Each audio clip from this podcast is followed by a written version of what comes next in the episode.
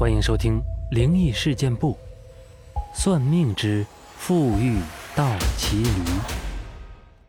李大肚出生的时候，四肢脑袋瘦小，唯独一个大肚子挺扎眼。接生的三娘随口说了一句：“这孩子好大的肚皮。”那时是七十年代，吃穿都跟不上趟。八九岁时，他还是那个样子。四肢小，脑袋小，唯独肚子突出。从此后，李大肚这个外号就跟着他了。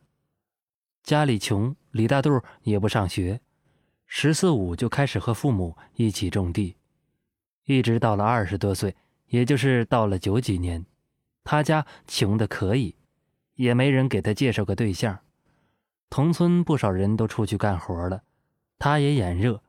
可是又没什么一技之长，只能出去干力工，挣点辛苦钱。出去了几年，攒下的钱却跟不上物价的速度。马上要三十了，光棍一个。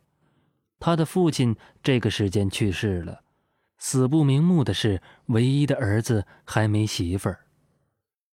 那个时候我刚学算命，李大肚本是我家邻居，闲来无事就来找我算一卦。我要了他的生辰八字，仔细一推，很是奇怪。八字显示他是倒骑驴命，应在富裕之地，一儿一女，女儿破财。三十这步走的大运正是红鸾星动之际，只是女方是不洁之人，到了晚年衣食无忧，不错的命。但是现在看这里也不是富裕之地，怎么看怎么奇怪。我就实话实说。李大肚听完，抿嘴一下，说：“哎，兄弟，哥哥啥样你也知道，怎么会在富裕之地？你再学几年吧。”我也认为是学艺不精，就没放在心上。也就是他三十那年，他的母亲想念齐齐哈尔的亲戚，加上这边他家也没啥亲戚了，他就卖了房子，和母亲去了齐齐哈尔了。走的时候还和我告了个别。他走了好多年，等我再见到他是二零一零年了。他回来把母亲的骨灰埋在他父亲的坟茔里，可能是想念老街，就来溜达溜达。我们家那个时候已经上楼了，父亲没事在老屋种地，他看见了，打听我，找到了我。见到我第一句话就是：“老弟呀，你算的可真准。”我还是很奇怪。